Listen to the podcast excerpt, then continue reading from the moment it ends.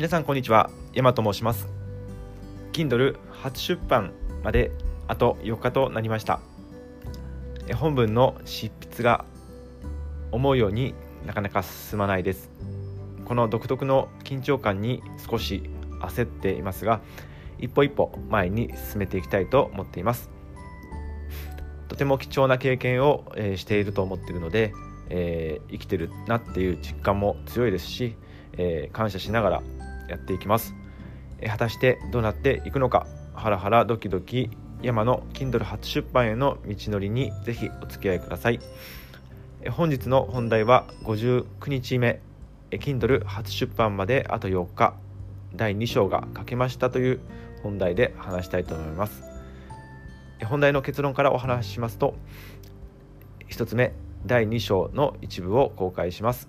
2つ目本文の執筆が遅れ焦ってますが落ち着いて進めていきますという内容になっています。本題に入る前に自己紹介させてください。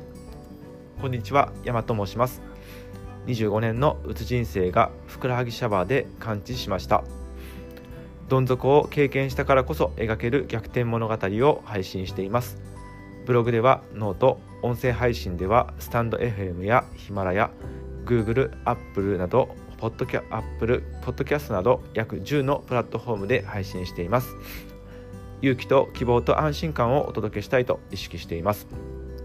現在3月10日の誕生日に向けて初の Kindle 出版に挑戦中です。2歳と5歳の男の子のパパをしています。ぜひいいねやフォローをよろしくお願いします。それでは本題に入りたいと思います。1つ目第2章の一部を公開します。え本日は第2章の方が書きましたので、え一部公開したいと思います、え読みます。第2章。ふくらはぎシャワー以外に外せないうつ予防のルーティン。3選。第1章ではふくらはぎシャワーとは何なのかについてお話しさせていただきました。この章ではできたら外さないでほしい。ふくらはぎシャワー以外の3つのうつ予防ルーティンについてお話ししたいと思います。なぜこの3つをおすすめするかというとふくらはぎシャワーだけでは万能ではないと山は感じているからです。ふくらはぎシャワーを始めて約半年経った頃えー、うつ状態を再び経験しました。原因は春先の季節の変わり目と高気圧と睡眠不足などが原因でした。この時期たくさんのネット検索や本を読みました。そして試行錯誤を重ねた結果最低限外せない3つのうつ予防ルーティンにたどり着きました。それが次の3つです。1つ目寝起きに左右を1杯飲む。2つ目近所を5分間ジョギングする。3つ目1分間のおでこ冷やしをするです。それでは話していきたいと思います。1つ目寝起きに左右を1杯飲む。左右というのは、えー、水道水を100度以上に一度沸騰させたお湯のことです、えー、真水よりは一度100度以上に沸騰させた水がおすすめだから左右をおすすめしています。山は毎日約2リットルの水を今飲むようにしていて寝る前に夜間でそれぞれルイボスティーと漢方茶を100度以上に沸かして放置します。明け方冷めたものをコップ1杯ほど飲んでいます。200から 250ml です。朝起きたらコップ1杯の白湯を飲むことで胃が働き始めて体が目覚めます。自律神経を調整する働きがあるからおすすめです。ぜひお試しください。2つ目近所を5分間ジョギング。コップ1杯の白湯を飲んだ後は約5分間近所のジョギングがおすすめです。時間は問いませんが1日5分なら続けやすいと思います。山は毎朝5分ジョギングするだけでものすごく効果を感じているので毎朝続けています。これは筋ポンプ作用といって第2の心臓であるふくらはぎを刺激することで全身に血液が回りやすくなります。起きた後はリラックス効果がある副交感神経が優位になってますがジョギングで体を動かすことで交感神経が働いて体が目覚める効果があります。ジョギングが難しかったら縄跳びなどがおすすめです。100から300回ぐらい。縄跳びがない場合は一時的には縄跳びなしでその場でジャンプすることにも効果があります。ジョギングや縄跳びなどを試してみて体が目覚める感覚を得られるものが一番のおすすめです。3つ目1分間のおでこ冷やしをする。3つ目のおすすめが1分間のおでこ冷やしです。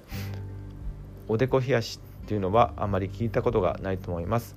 山の場合風邪をひいた時に枕の上に置いて熱を冷ますアイスノンでおでこを冷やしています。床に仰向けになっておでこにアイスノンを乗せる。約1分間。初めは1分間が辛いと思うので30秒以上、えー、乗せることができれば大丈夫です。頭が頭がすっきりして目が覚める感覚が得られます。おでこは脳に一番近いところ。おでこを急激に冷やすことでホメオスタシス効果が働いて体がおでこを温めようとして体の血液がおでこ周辺に集中します。それによっておでこや脳の周辺の血流が活性化するのが目的です。こちらも自律神経を活性化させる効果があります。おでこ冷やしを1分間朝行うことで夜寝る時のぐすにぐっすり眠れる安眠効果も高まります。おでこ冷やしは朝のジョギングなど体を動かした後と寝る直前の1日2回やるのがおすすめです。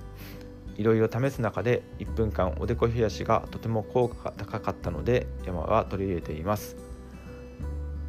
こちらは、えー、整骨院院長の小林、えー、慶和さんという方が書いた本でおでこを冷やすだけで心と体が元気になるという本を参考にしています。ブログの方にはあの本の紹介の方をしています。以上第2章ふくらはぎシャワー以外に外せないうつ予防ルーティン3選でした。第2章をまとめますと1寝起きに白湯1杯飲む。2近所のを5分間ジョギングする。31分間のおでこを冷やしをする。です。2つ目本文の執筆が遅れて焦ってますが落ち着いて進めていきます、えー、この出版に向けての独特の緊張感から逃れたいと少し思っていますが貴重な経験をしていると思います。早めに本文を書き終えて余裕を持ちたいです。以上とりあえずは今日はここまでにしたいと思います。最後までお付き合いいただきましてありがとうございました。本日の内容をまとめますと1つ目第2章を一部公開します。2つ目本文の執筆が遅れ焦ってますが落ち着いて進めていきます。でした。気に入っていただけましたらフォローやいいねをしていただけますと嬉しいです。以上5日59日目 Kindle 初出版まであと4日第2章をかけました。でした。それではあなたに勇気と希望と安心感をお届けできますように山でした。